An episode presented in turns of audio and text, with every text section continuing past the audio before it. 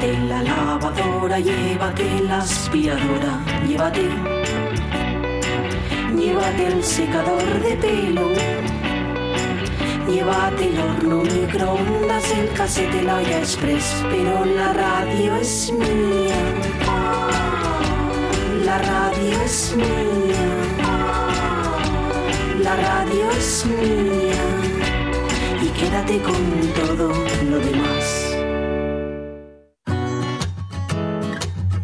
La radio es mía. Con Pachi Poncela.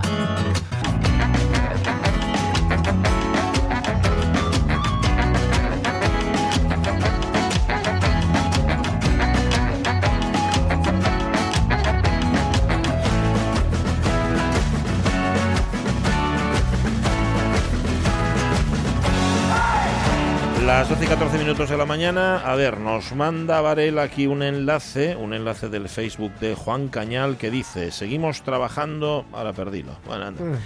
Eh, sí, quiero descartar los cambios. Aquí está. Juan Cañal, trabajamos para que Nava se siga identificando como la Villa de la Sidra. Antes de que finalice el mes, colocaremos este tonel y este escanciador a la entrada de Nava, donde la rotonda de la Nacional 634 entrando desde Oviedo.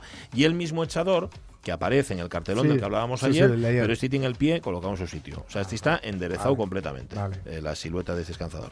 Vamos, yo tampoco estaba muy preocupado, pero bueno, no lo sé. Oye, una bien. cuestión, aquí, aquí y como todo, hay que, hay que mm, criticar o, bueno, o no, no necesariamente criticar, comentar, ¿no? Y, todo el mundo, siempre, siempre que dices tú, va, ¿esto quién lo va a ver? ¿Esto quién se va a fijar?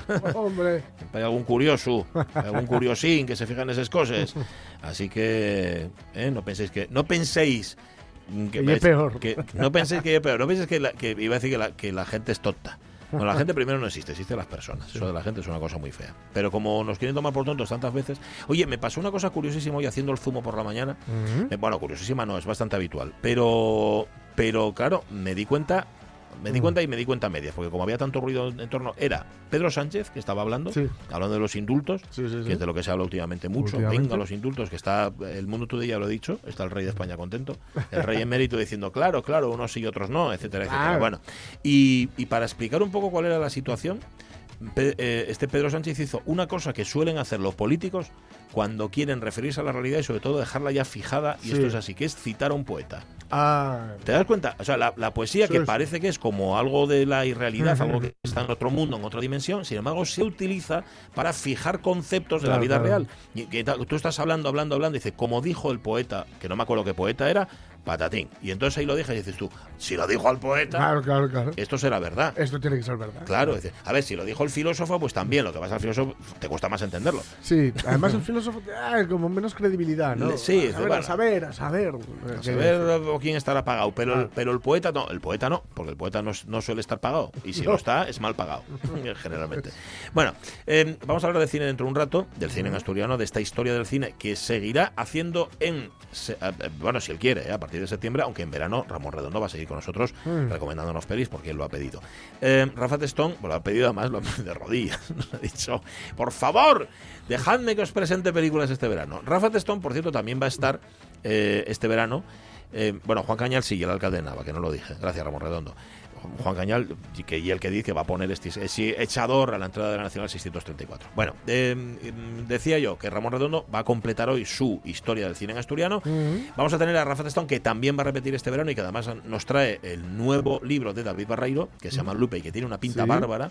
Y no lo digo porque esté editado por Pez de Plata, esa benemérita editorial, sino porque el, la- el libro, vamos, de verdad. Bueno, todo lo que escribe David Barreiro está muy bien, pero este libro Sí, sí. muy chulo. Vamos a escuchar a los Kinks y Sí. un poquitín de la Haya, del trabajo de la Haya, la Academia de la Lengua Asturiana, que también, pero de otra manera, va a seguir con nosotros durante el verano. Y ahora estoy agotado. Yo, Casi nada, yo, ¿eh? marcha- yo marchaba para casa ahora mismo. ¿Oíste? Pero no puede ser, no puede ser.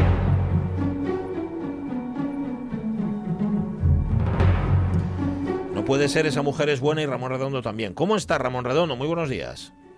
Muy buenos días, ¿qué tal? Buenas. Pues bien, gracias por la aclaración de, de Juan eh, Cañal, ¿eh? del alcalde de, de Bueno, Nava. anda.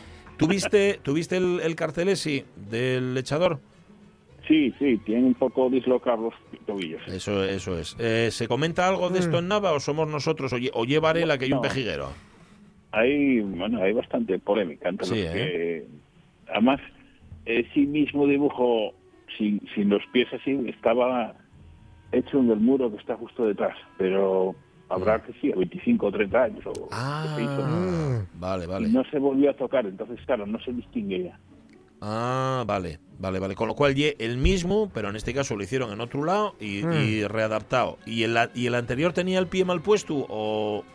Pues ¿O no, no? lo recuerdo, yo creo que no. No te acuerdas, No, no, está porque yo borrado. Creo que fue el, el- lo pintó el, el, digamos, el artista original, o sea que yo creo que no. Ya. Pero no lo recuerdo, la verdad. Y ahora no se ve. Y ahora no se ve, con lo cual nada, no tenemos referencia. Vale, vale, no pasa nada. Bueno, pero vamos a lo nuestro. Em, dejémonos de carteles y vamos al cine. Vamos a despedir la primera temporada de Jugando a les Películas, recordando a un candasín que tú nos dices, Ramón, llevó su asturianía y su arte por medio mundo. ¿De quién estamos hablando? Estamos hablando de José González Álvarez, que eligió de nombre profesional a José Casín. Ajá. Por lo visto, la familia era la familia Casín, y bueno, aprovechó para en el nombre profesional llevar la familia consigo siempre. Muy bien. Este Sí, hombre señor. nació en Candás el 17 de octubre de 1900. Ajá. Y emigró, no me digas más. Emigró a Cuba Ah. eh, con 18 años Ujú. Y nada más llegar ya, oye, encontró trabajo como actor. Sí. Gustó en el teatro y empezó a, girar por toda Centroamérica y por toda América del Sur. Entre el 19 y el 26 no paró. No paró. Un momento dado llegó a Argentina y además decidió crear su propia compañía. Ajá, muy bien. La compañía de comedias José Casín. También por aquella época debutó como actor de cine, pero según palabras de él era una película bastante bastante mala. Bastante ¿no? malo. Dijo usted que me daría lo que quisiera. Lo más difícil del mundo. Durante 14 años estuve soñando con eso, soñando. En la cárcel no se puede hacer otra cosa. Bien calentito, con puré de patatas y cebolla, con el hígado de pato. Sí, sí. Caliente y fresco, fresco y caliente, con puré de patatas y cebolla. Esto es, esta es la voz de José Casín. Esta es la voz de José Casín. Va- vamos a ponerlo otra vez desde el principio. Y a ver, qué- pero ¿de qué va la pena? Bueno, la película da igual. Tú- Es un poco inquietante. Quédate, no, quédate con, quédate con la voz solamente. Pon- Ponlo otra vez. Dijo usted que me daría lo que quisiera. Lo más difícil del mundo. Durante 14 años estuve soñando con eso, soñando. ¿No suena En la voz? No se puede hacer otra cosa. Bien calentito, con puré de patatas. Puré de patata, y cebolla. Con el hígado Vale. de pato. Sí, Vale, Ramón Redondo, todavía no vamos a destapar todas las cartas, ¿vale? Ha sonado la voz Vale. de José Casín, a Jorge le suena y creo que a los oyentes les suena también. Oye, por cierto, que este hombre no era solamente actor, también escribía, ¿no? Era muy inquieto. Sí. Yo no sé, la verdad, que había estudiado, no tengo ni idea. Ujú. pero él eh, en esa época ya, y era un chaval todavía, ya sabes, 18, 20, 20 y pocos años, empezó a escribir haciendo adapta- adaptaciones teatrales. Adaptó la novela colombiana María, por ejemplo, de Jorge ujú. la, la novela eh, italiana de Guido de Verona, La vida comienza mañana, y la novela de Pedro Mata, Un grito en la noche. Ajá, vale. Bueno, en América está bien, pero en un momento dado decide volver a España. Llegó en 1929, abandonó América para regresar a España y hizo más o menos lo mismo que, que hizo en Argentina. Empezó saltando de compañía en compañía hasta que creó la suya. Ujú. Tardó dos años, en el 31 la creó. Ajá. Debutó una obra que se llama Un crimen pasional en Rusia, de Pérez Domenech. Ajá, está muy bien. Y, y le pasó algo parecido, Ramón, a lo que le pasó, que tú contaste aquí en la radio es mía, eh, a Margarita Robles, ¿verdad? Le pasó prácticamente, bueno, exactamente lo mismo. Ya debía destacar en el teatro porque lo contrataron para ir a París, a aquel estudio que estaba a las afueras de París, de La La Paramount, eso es. a, a hacer doblaje de a- a hacer doblaje, doblaje. de películas americanas al español. Y además lo, lo, o sea, lo convirtió en su, en su profesión preferida. No la abandonó hasta 1980, Ujú. cuando dobló para televisión española una película, una serie, no sé muy bien qué es, que se titula Los sueños del señor Rossi. Una serie. El señor Rossi. Sí, señor. Señor Rossi, diga usted. Na, na, ña, na, ni, na, na. Pero no sabía yo que era José Casín el que había doblado esa serie. Sí, señor. Pues Sí, señor. ahí estuvo, sí. Vale, vale. Eh, e igual que hizo Margarita Robles Sí. y Gonzalo de Blas, dos años después de llegar a París, fichó por, el- por, por la competencia, por la. Metro Goldwyn Mayer, Ujú. al, al estudio de doblaje que tenía en Barcelona. Ajá. Llegó a realizar más de 450 doblajes. Sí, señor. Uf. Entre ellos, entre ellos, escuchad, porque ahora vais a daros cuenta de por qué os sonaba tanto Ah. la voz de José Casín. La parte contratante de la primera parte será considerada como la parte contratante de la primera parte. ¿Qué tal? Está muy bien, ¿eh? No, eso no está bien.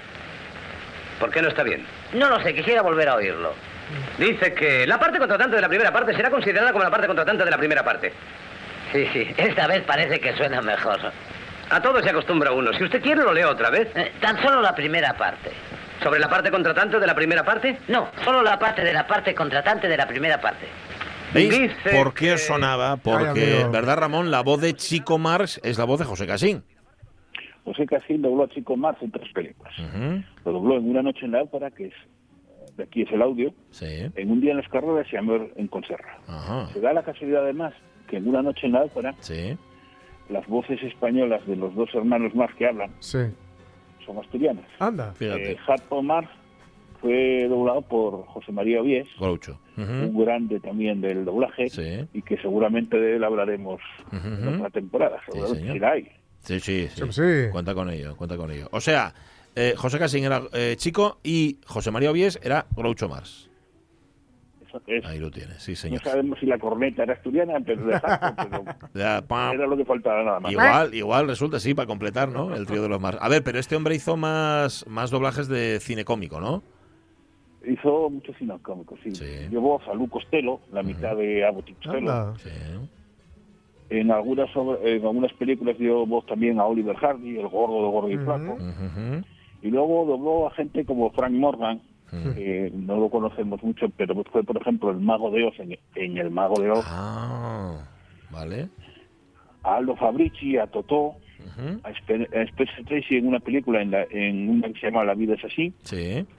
O, por ejemplo, dio voz en el primer doblaje de Casablanca a, a Ugarte, a Peter Lorre. Ajá. allá Anda. por el 46. Sí, señor, pues ahí lo tiene. En el original, ¿no? Digamos, en el Sí, primer sí, sí, doblaje. sí. En el doblaje original, sí. Sí, sí, señor. Bueno, eh, estaba muy bien pagado el doblaje, ¿no? De aquella. Sí, ya os había contado, yo creo que cuando de Margarita Robles y el marido, que Mm. estaba muy bien pagado. Cuando este hombre volvió a Barcelona, así el, el sueldo base eh, que tenía era a diario mm. 100 pesetas de sueldo y 25 de dietas Toma, diariamente. al día. Ajá. Y luego a mediados de los 50 él contaba una vez que por un doblaje de 5 días llegó a cobrar 14.000 pesetas Ostras. y por, y por uno de 45 minutos 2.000 pesetas. Y en aquella época Uf. el salario mínimo de España era unos 500 pesetas al mes. O sea, 500 pesetas al mes salario mínimo y él podi- llegó a cobrar 2.000 por tres cuartos de hora de grabación. Uf. Impresionante, impresionante. Escuchemos a José Casín, mira. Oiga, yo me fío de usted. Tengo muchos años y el corazón un ataque me muero. Por favor, coja esta carta. No he querido asustarle. No se muere uno delante de un niño. Si es usted honrado, dele esta carta. Voz completamente identificable, sí, ¿verdad? sí, La sí. de- la Qué timbre José Casín. Sí, me- sí, me- sí. a medio quebrar, pero... sí, sí, esa cosa sí. Bueno, aquí he puesto una lista muy larga de cosas que has hecho y vas a tener que- que ha hecho, bueno, que hizo José Casín y vas a tener que resumirla mucho porque si no se hace muy largo. A ver, por ejemplo, otras pelis, El misterioso viajero del Clipper, Mañana cuando amanezca, trabajó con otros directores, dirigió una zarzuela, también este hombre, ¿no? Anda. Y una- cuando estaba en Barcelona Sí. con, con lo del doblaje, sí. dirigió una zarzuela en un teatro en Barcelona. Ajá, hizo guiones Perro para Y, y- sí, y sí. tiempo, y una Ajá. que se llama El Ángel Plácido. Yo El no Ángel. Plácido, no, yo tampoco, no tengo ni idea. Hizo guiones para pelis, por ejemplo, La- La niña está loca, el 13.000 para el que hizo canciones. Fue voz en off de muchos documentales también, ¿no? ¿Mm? De, de documentales de directores como José Luis de Heredia, Mariano Zores y Rafael José Tapia. Por ejemplo. No pone ninguno, pero espero que no, se- que no sea voz en off en Franco ese hombre y cosas así. No sé. Bueno, mm, ah, vamos- hay que buscarlo. A lo mejor, a lo mejor, igual fue él. Hizo también dramaturgia en asturiano, ¿no? Sí, tuvo el atrevimiento, de pasar a asturiano una obra de Chekhov, ostras. tituló Una bola en la aldea. Sí. Hizo una original que se llama La herencia de Telva, que ya desde 1980 el grupo Xiana de Perrola la va interpretando regularmente. Fíjate, la herencia de Telva. Hizo una opereta, Marisa, en el año 40, Ma- eh, Mate al Diablo, la zarzuela 13.000, que era la adaptación de la, de la película, y probó también Ramón a dirigir cine, ¿verdad? Probó a dirigir cine y además eh, él dominaba bastante bien todo, lo conocía, entonces producía, dirigía, escribía un par de documentales eh, aquí en Asturias, porque él, eh, llegando a España, radicó bastante tiempo en, en Candás. Sí. Eh, hizo el documental Verano en Asturias y otro que se llamaba De Gijón a Candás. Ajá. Vale. Y nunca paró de escribir. sí, verdad. escribiendo. Ajá. Creó infinidad de guiones radiofónicos, eh, una novela sobre la gran vía, vía madrileña y seguramente muchas más cosas que se nos han escapado de Mm. alguna manera. Seguramente, sí, señor. José Casín, rapaz candasín que con 18 años fue a hacer las Américas y se encontró con el cine y el teatro, falleció en su casa de Candás el 30 de abril de 1983, a los 82 años. O sea, un final redondo. Volvió a donde había empezado, volvió a su casa. Bueno, a la casa que además le daba nombre también, Casín, ¿no? O sea, él estaba, era de Candás y lo llevó por todo el mundo con, con muchísimo orgullo. Pues fíjate tú, a quién hemos descubierto hoy, a cuántos descubrimientos nos has traído aquí a la radio mía en este Jugando a las Películas. Con lo cual, el año que viene otra vez, ¿eh? Hombre, ¿Eh?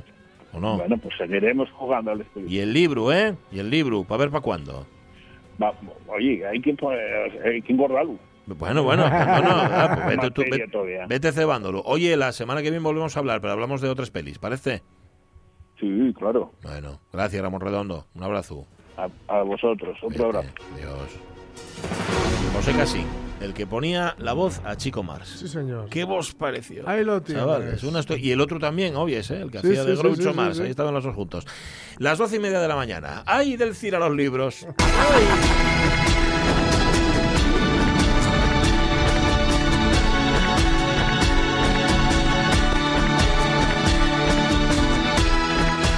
imagino que ya habrá acabado de recoger porque si no, menuda, menuda chupa. Rafa Gutiérrez Estón, ¿qué tal? Muy buenos días. Muy buenas, muy buenas. Todavía no, ¿eh? Todavía estamos, todavía, ¿Todavía? no terminaron ¿Sí? todos los efectos. Ah, o sea, eso quiere decir que no lo vendiste todo. No, no. Quedaron tres o cuatro libros, pero pese mucho. Ah, vale, vale. Además con el agua. ¿no? Que no hay manera de- Sí, la, la, la espasa.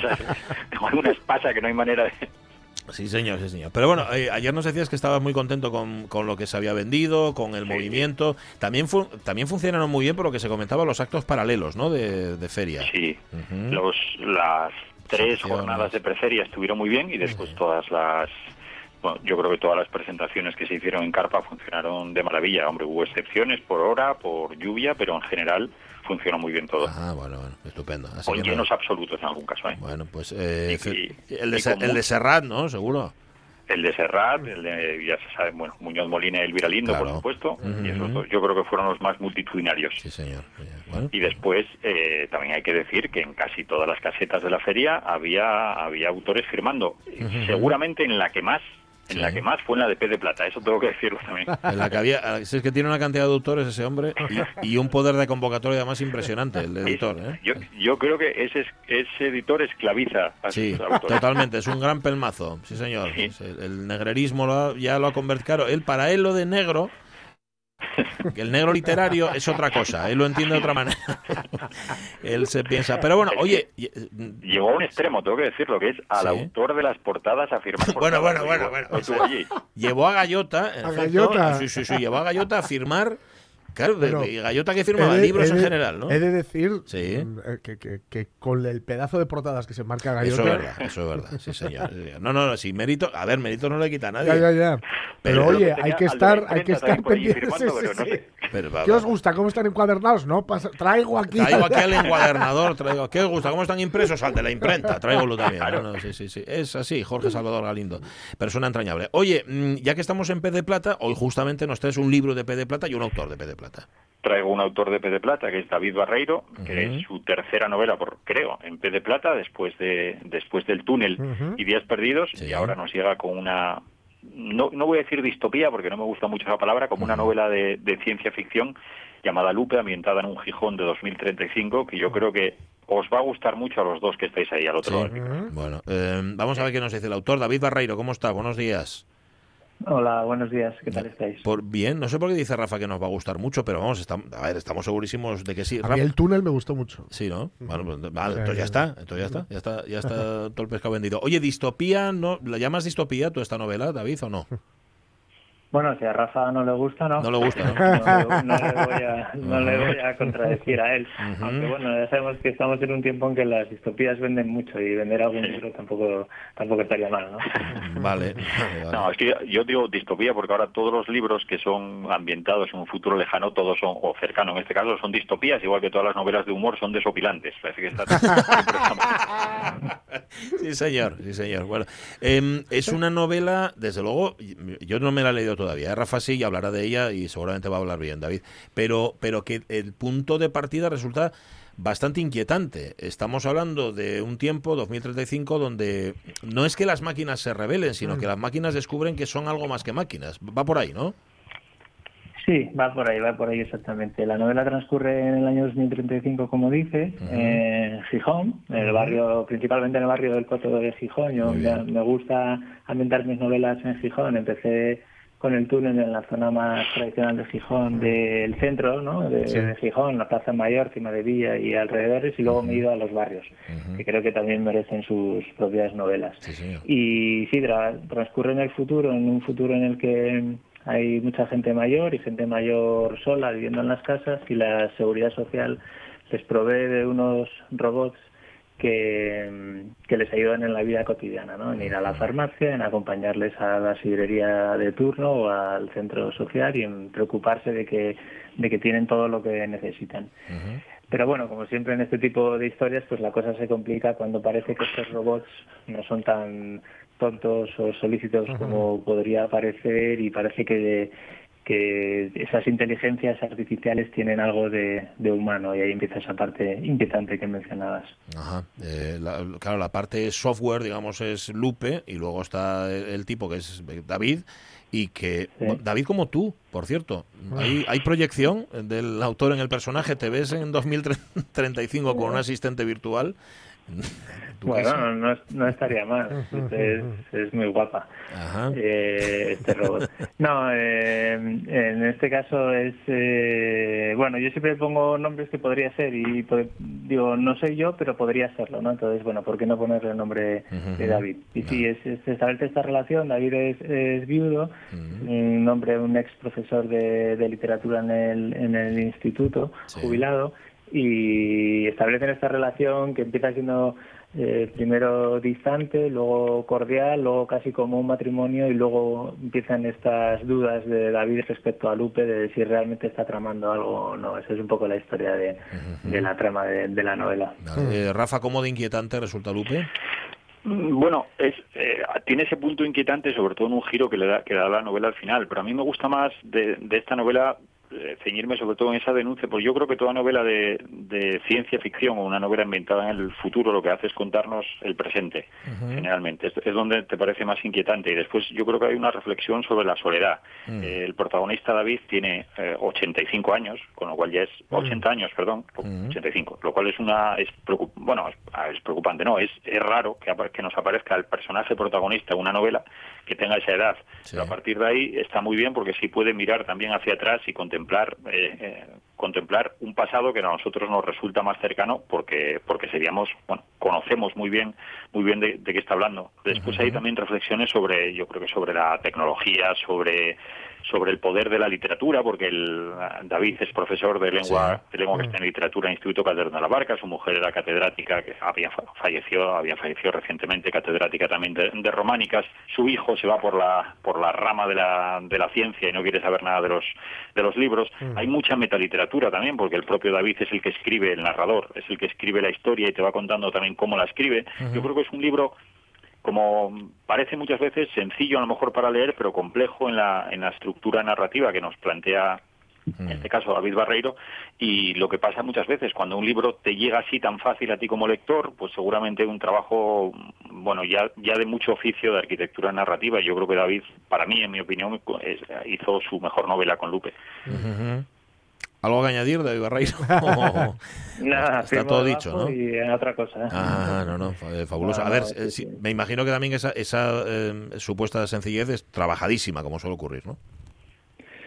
Sí, por supuesto, por supuesto. Yo creo que también es un proceso de, con el paso de los años, ¿no? Esta es mi séptima novela, eh, vas puliéndote a ti mismo como escritor. Al principio quieres contarlo todo y mostrar todo lo que, lo que puedes hacer y luego vas yendo hacia una, o por lo menos en mi caso, hacia una sencillez en apariencia que, que a veces llegar a esa sencillez es, es muy complejo, ¿no? Porque, pero sí que vas quitándote de, de lo superfluo, a lo mejor, y, y yo en mi caso sí soy un escritor más de que voy al hueso directamente, no, no me ando demasiado con, con rodeos. Es mi forma de, de escribir y donde me encuentro más, más cómodo. Oye, tengo curiosidad, cuando decidiste que tu trilogía, que no sé si en principio era una trilogía, es decir, si ya estaba pensada como tal, sucediera en Gijón, ¿cuántas voces bien intencionadas te dijeran, no, hombre, en Gijón no, en Gijón no, en, en- en otro sitio que no sea tan Sí. provinciano, en otro sitio que no esté... ¿Cuántas, cuántas, cuántas veces te dijeron eso? Pues la primera vez- la primera voz fue la mía. Sí. Yo mismo pensé, eh, bueno, ¿por, por qué te vas a quedar en Gijón? ¿no? Además yo vivo en Madrid desde hace muchos años, mis primeras novelas no estaban ambientadas en, en Gijón, Mm, tengo una influencia de la literatura norteamericana en mis lecturas y parece que, que todo me indicaba ir por otro lado. Pero luego pensé, ¿y por qué no? ¿Por qué contar historias universales desde Gijón? Si muchas veces ahora nos cansamos de ver documentales ambientados en un pueblo de Cincinnati o no sé Sí. dónde, eh, estas mismas historias son igual de interesantes aquí. Y no, no había pensado primero escribir una trilogía, esto fue fue surgiendo. De hecho, bueno, son novelas independientes, no es que estén relacionadas. Hay algún guiño de una a otra, pero son, son novelas totalmente independientes. Y esto fue una idea de Jorge Salvador, el inc- nuestro negrero. editor, que, que después de escribir las dos primeras dijo, ahora solo te queda la de ciencia ficción. Y eso es algo que se me quedó ahí, digamos, ahí, en algún lugar del, del cerebro. Y cuando se me ocurrió esta idea de mm, o este tema del que quería hablar, que era de la soledad de las personas mayores, acentuado durante este tiempo de, de pandemia, pues de una forma extraña, como se hacen estas cosas, las, lo relacioné todo en el cerebro y salió salió Lupe, ¿no? Ujú. Oye, se nota, Rafa, que, que se desarrolla en Gijón, la historia, ¿Gijón influye algo? O sea, ¿podría haber sido en un pueblo de Cincinnati? Hombre, podría haber sido en un pueblo de, de Cincinnati, porque es lo que dice David, el fondo de la historia es otro. Lo que pasa es que sí destila mucho Gijón y, y es de alguien que conoce muy bien Gijón. Algunas descripciones que hace del, bar- del barrio del Coto, sobre todo, de la ciudad, siempre una mirada, bueno, un poco cínica, yo creo que es la que tiene, la que tiene David, que es, yo creo que es la mirada que tenemos todos. No nos vamos a encontrar el Gijón del Gijón del alma, es, es otro Gijón, pero mucho más cercano a la realidad. Yo creo que es eh, cualquier. eh, yo creo que cualquier espectador atento de lo que es Gijón lo, lo va a reconocer perfectamente, seguro. A ver, es que el otro día nos pusimos muy pesados hablando de Gijón Sí, el, sí. el viernes pasado El y hablábamos y hablábamos del Gijón cinematográfico, Ujú. de Gijón como plató, pero pero no sé David qué añade qué añade Gijón a tus libros. Bueno, cada un- en cada uno añade añade una cosa. ¿no? Pa- Para, empezar, me parecía que cuando empecé a escribir El túnel, que es la historia de un, de un músico que, que vive en, en Gijón, le daba toda una atmósfera de lo que fue y hablaba de la escena musical de Gijón en los últimos 20 o, o 30 años. En Días Perdidos, que era una novela negra, me parece que Gijón, por el clima, por ser una ciudad de provincias, es- encajaba muy bien para una para una novela negra y también para la mirada del, del protagonista.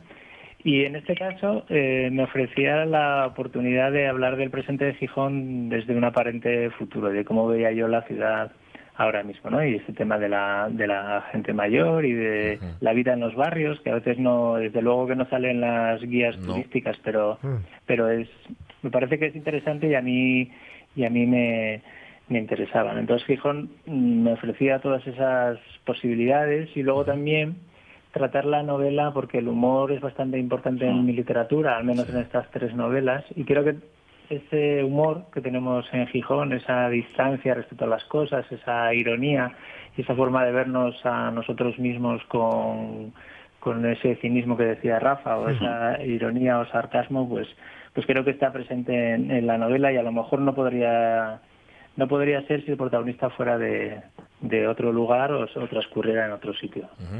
¿Qué estás escribiendo la cuarta de la trilogía ya, no? Ya te ha convencido, te ha convencido Jorge Salvador Galindo para que la hagas. Bueno, él ya sabes que siempre está siempre está presionando y siempre está pidiendo cosas, pero hay que hacerle sufrir un poco. Vale, vale. vale. Pero vamos, Una que de no- la, pre- una de la prehistoria. Das. Editor. Es, das editor. Oye, no, entonces no, no va a ser tetralogía. Bueno, igual se convierte en tetralogía de Gijón. Puede ser, puede ser. Eh, lo que pasa es que ya estoy agotando, convenció. ya, no sé, me voy a tener que moverme a los concejos de, de alrededor, porque ya estoy agotando todo, el- todo el territorio. Ya no, pero como decía Rafa, la prehistoria. Lo, lo puedes, lo puedes En la Campa Torres. en la Campa Torres directamente. Uno de los de, la- de las novelas más vendidas, sin duda, de esta feria del libro, esta tercera parte de la trilogía de Gijón, junto al túnel y Días Perdidos, que es Lupe, y que os está esperando ansiosa, por ejemplo, en la buena letra o, o donde queráis. Em, muchísimas gracias, David Barreiro. Un abrazo muy fuerte. Muchas gracias a vosotros. Un Un abrazo. Un abrazo. No he querido preguntarle a David Barreiro, pero en su página web pone que es seguidor del Sporting, pero que lo lleva con, con, Con dignidad. que lo lleva con dignidad. Espera, ¿estás ahí todavía, David? Sí, sí, sí. Estás ahí. Ah. Eh, eh, No, es que estaba hablando mal de ti, pensando que ya no estabas, pero bueno, ya, ya que estamos, te pregunto, vamos, que, que eres del, que eres del Sporting y tú esperabas que subiera esta, este año, ¿no? Sí, esperaba además, mira, ha subido el sexto. Lleva varios años que ¿Ya? sube el, el, el sexto y oye, si quedamos sexto subimos seguro, pero no Sí. Pero bueno, ha sido una temporada bastante digna Sí, y ah, nos perdimos un poco de fuelle al final, pero bueno, esperemos aquí. Yo sigo haciendo apología aquí en Madrid del, Muy bien. porque vivo en Madrid del Sporting y esperemos que el año que viene las cosas vayan mejor. Pues a ver. Abrazos, David. Cuídate. Un abrazo, cuidado. Un abrazo. Y gracias, Rafa Testón. A vosotros. Muchísimas gracias. Bueno, Dice- cuenta sí. David en, en Lupe que en, en 2035 todavía se sueña con el Sporting en subir a primera, ¿eh? Ajá, ah, todavía están en ello, ¿eh? Claro. Es lo Oye, que- vamos a pensar que ha dado tiempo a subir, a bajar. Ajá. Ya, pues. Bueno, también, también, también. Sí, señor. Eh, gracias, Rafa. Oye, la semana que viene hablamos, lo que pasa es que no hablamos de libros, vamos a darte barra libre para que hables de lo que te dé la gana. Algo, algo se me ocurrirá. Vale, vale. No, fijo que sí, eso yo te digo yo que sí. seguro que sí. Abrazo, Rafa. Abrazo. Un abrazo.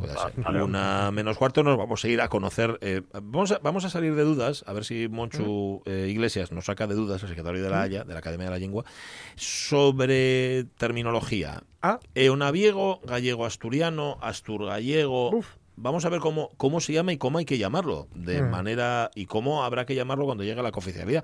Pero bueno, antes de eso, una de los Kings. Una de los Kings, Sunny Afternoon. Venga.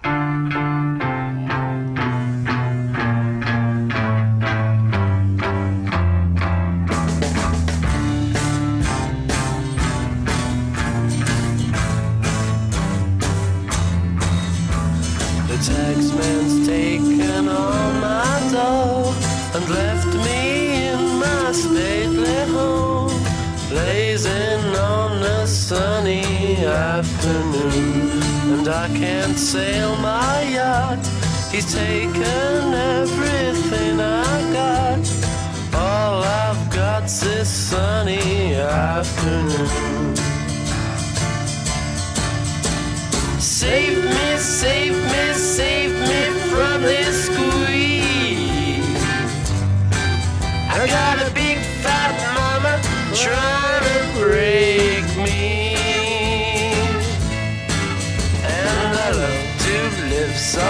pleasantly.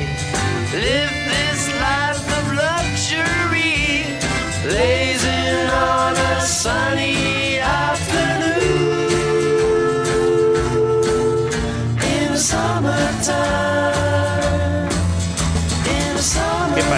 asomado a la ventana, ¿no? Que has salido a la Sí. calle, has puesto una silla ahora que Sí, está sí, a la sí. fresca y estás mirando lo que pasa en el barrio. Ahí. Por cierto, los Davis, entre ellos, bien, ¿no? Como bueno, los Gallagher. bueno. Algo así. se llevan así, así, se llevan así, así, pero bueno, eh, durante el ratín que se llevaban bien, bueno, en, en realidad, yo de decir que a mí me parece que el quien lleva Sí, ¿no? es, es Ray Davis quien lleva la voz cantante, ¿no? Ya, Por ejemplo, esta canción es compuesta por él, ¿no? Ujú. Y hay que decir que esta canción que está en el Face to Face, el disco Face to Face, es digamos una, bueno, eh, una muestra de ese cambio que habían dado de los, los Kings más eh, rocosos, ¿no? A, algo muy parecido al Music Hall, ¿no? Ajá, que es lo que sí. tenemos aquí. Pensad que eh, el, sing- el single anterior a este había sido Dedicated Follower, follower of Fashion. She's a dedicated follower of fashion. Y el siguiente, Ajá. Dead End Street. Es que mirad en qué época están, ¿eh? Sí, sí, sí. Dead I'm looking for Dead Ends. Y que tienen la- los tres ese aire, ¿no? Los- De- claro, claro, así claro. de music Sí, hall, sí, sí, sí. Y la verdad es que eh, sorprendió, sorprendió bastante a la gente. a la gente. Esto- esto- estamos hablando de 1966. Ujú. Y sorprendió bastante porque es que eh, eh, iba muy rápido los 60. Sí. O sea, un año antes estaban con You Really Got Me y. ¡pum! Inmediatamente. Y luego están haciendo esto, ¿no? Eh, lo petaron, lo petaron como Sí, no podía ser de otra forma porque, en fin, es un, es un temazo y, y tienen una... La letra está muy bien, sí, la letra está muy bien y luego es increíble, eh, es, quiero decir, Ujú. ¿quién podría esperarlo, no? O sea, qué músicos con qué capacidad Ujú. para lo mismo abordarte algo tan garajero como you really, You Really Got Me o All Day and All of the Night Ajá. y luego abordar también esto, Mm, ¿no? sin Donde renunciar, práctica- ¿no? casi, casi, casi se están inventando un género. Ajá. Es la mezcla de el music hall y de ciertos eh, elementos tradicionales de la música inglesa y europea con el pop. Ajá. Y esa voz tan peculiar, ¿no? Esa Sí, forma de cantar sí, tan. sí, sí, esa forma que tiene Ray Davis de Ajá. cantar ahí, como con desidia a veces, ¿no? sí, sí, sí, Pero lo, lo- lo hace, lo hace.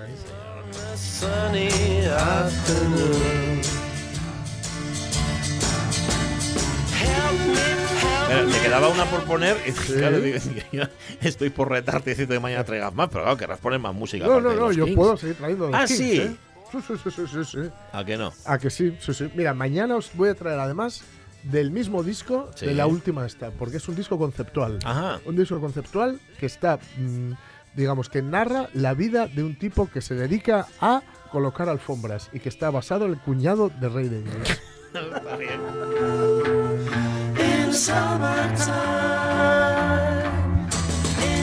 ¿Quién podría pensar que un cuñado daría que un para daría para, hacer un, para un disco conceptual? ni más ni menos, ¿no? Pues mañana, venga, vamos a Sí, sí, sí. darnos ese gustazo de escuchar a Davis y a los Kings. Eh, Fran Sinca va a estar encantado, ¿eh? También Hombre. te lo digo. Nuestro oyente paseante. La una menos 10, la ya trabaja. Tenemos una cita con la historia. Y durante toda esta temporada, bueno, la temporada entera no. Lo cierto es que lo cogimos ya, lo cogimos en enero. Durante estos últimos En meses, sí, sí, tuvimos tiempo para que la Haya nos contara todos los martes lo que han estado haciendo. Ojo, la Haya va a seguir con nosotros durante el verano. Lo que pasa es que le hemos dado otro formato distinto. Em, pero sí, sí, sí, Muy que chulo. seguiremos contando. Muy chulo. Muy sí, sí, chulo. va a ser muy chulo lo que vamos a hacer. Eh, Moncho Iglesias, ¿cómo estás? Muy bien, buenos Nada. días. Secretario de la Academia de la Lengua Asturiana, que hoy te traemos aquí un conflicto, un conflicto que tenemos bastante gordo, porque el otro día hablábamos de, claro, gallego asturiano y decía Julio Concepción, ¿y por qué no lo llamamos asturgallego? ¿No sería más lógico asturgallego? Y luego no ye ni una ni otra, porque la- lo que proponéis vosotros ye eonaviego. Eh, Monchu, por favor, acláranos un poco esto, haz el favor. Sí, vamos a ver, eh, el- entamando un poco por la cuestión, ¿no? Sí, Eh, primero la opinión de, de los falantes vale. de Onaviego, ¿no? Claro. Eh, esos falantes que están entre los ríos Eo y Navia, que son pues cerca de 50.000, 40 y pico mil eh, falantes de, de Onaviego. Eh, les encuestes marquen que ellos mm, nomen a la, a la de, de falar, llámenlo la fala. Ujú. Sí. Eso ya en las encuestes, digamos, y el término más popular, pero eh, mayoritario, ¿no? Sí. El término gallego-asturiano y un término moderno, y un Ah. término culto y un término, digamos, eh, eh, escolar. Eh, en Tama, mediados de los años 40, con Damaso Alonso, el estudio de Damaso Alonso, Damaso Alonso recuelle una serie de textos orales en Sí. la madre de Damaso Alonso y era de ofcos, Cierto. y, y recuelle una serie de, de documentos muy interesantes de la fala y eh, denomínalo gallego-asturiano, por ser efectivamente mezcla, tener rasgos de un yau y de otro. Pero yo digo, y un término culto.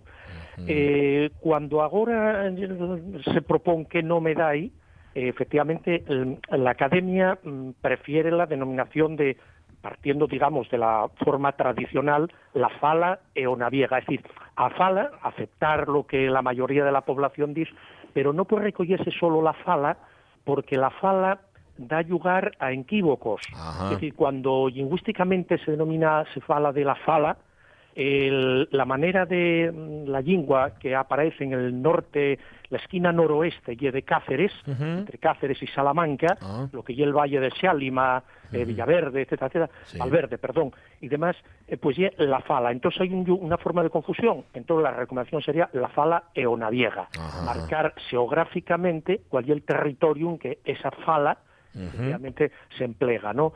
Eh, o, o simplemente el eonaviego a secas, fala eonaviega o el eonaviego, lingua eonavieja, ¿no? Ujú. Vale, que así, que así es como debería aparecer oficialmente. Y, Eso- y eso cuando ya- haya cooficialidad también, claro. También, efectivamente, porque el, otro puede dar mm, a equívocos, puede dar lugar a problemas incluso administrativos o políticos.